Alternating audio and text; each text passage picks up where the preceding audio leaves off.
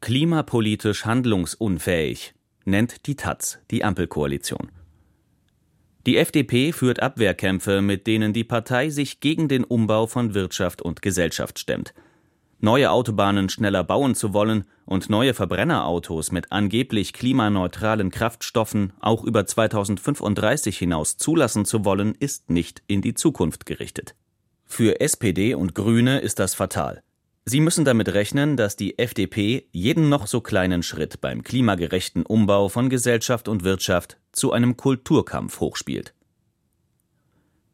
Das Handelsblatt notiert, Deutschland hat das Recht, im Sinne seiner Unternehmen den Verbrennungsmotor zu retten. Aber der Moment für diese Positionierung ist lange abgelaufen.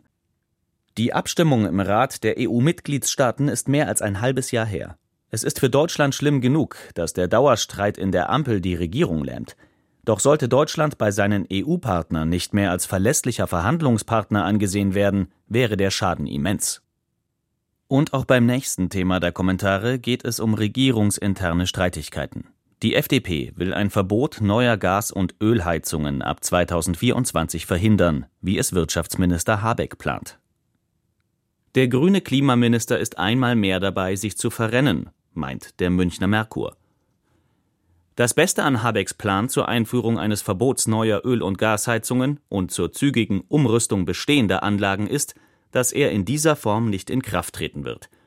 Zu teuer, zu wenig technologieoffen und gerade für viele Mieter zu unsozial ist diese Klimapolitik mit der Brechstange.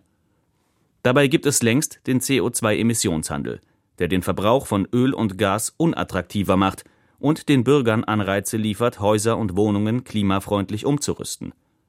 Millionen Heizkessel binnen weniger Jahre auszuwechseln, dürfte außerdem daran scheitern, dass dafür die Fachkräfte fehlen. Die Rheinpfalz aus Ludwigshafen wirft ein, die Grünen sollten sich überlegen, ob sie ihrem Anliegen so einen Dienst erweisen. Unlauter allerdings ist es, wie Union und Teile der FDP nun argumentieren, da ist die Rede von einer großen Verschrottungsaktion funktionierender Heizungen. Nein, herausgerissen werden muss da gar nichts. Ein Verbot des Betriebs soll es erst ab 2045 geben. Bis dahin wären selbst jetzt noch eingebaute Gas- und Ölkessel am Ende.